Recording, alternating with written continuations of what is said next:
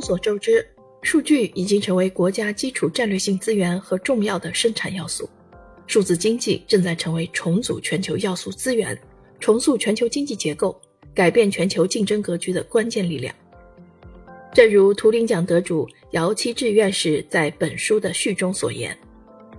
社会各界对这一交叉领域的深刻理解，是打通技术、业务与政策的关键。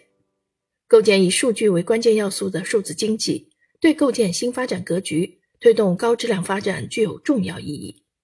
在此背景下，我们迫切需要理解数据这个第五大生产要素。党的十八大以来，我国积极探索推进数据要素市场化，加快构建以数据为关键要素的数字经济，取得了积极进展。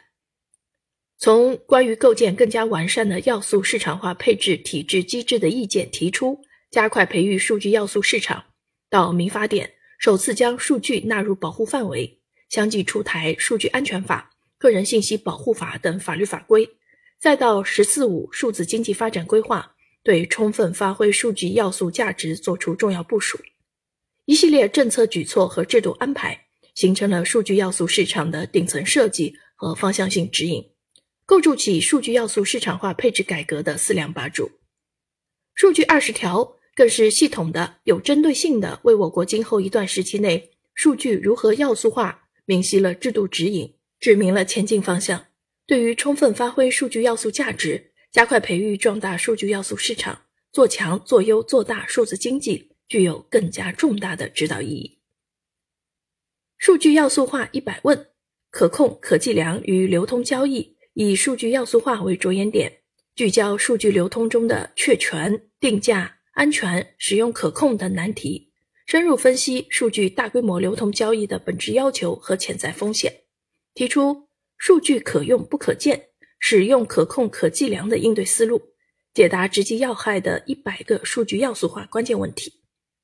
本书还创新的采用了清晰表格、加实发案例、加生动漫画、加多样流程图的立体解析模式，全面通俗分析了数据流通的法律要求。实践图景、全球探索、远景趋势等重要问题。书中绘制了知名科研 CP Alice 和 Bob 的漫画形象，让他们在解释“数据可用不可见”、“百万富翁问题”等抽象概念时，真身出镜，上演案例小剧场。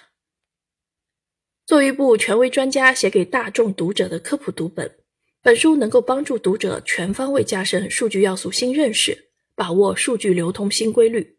更能帮助领导干部、政策研究者、科研学者、从业人员、投资机构探索构建数据流通新模式、新技术，切实推动我国数据要素化。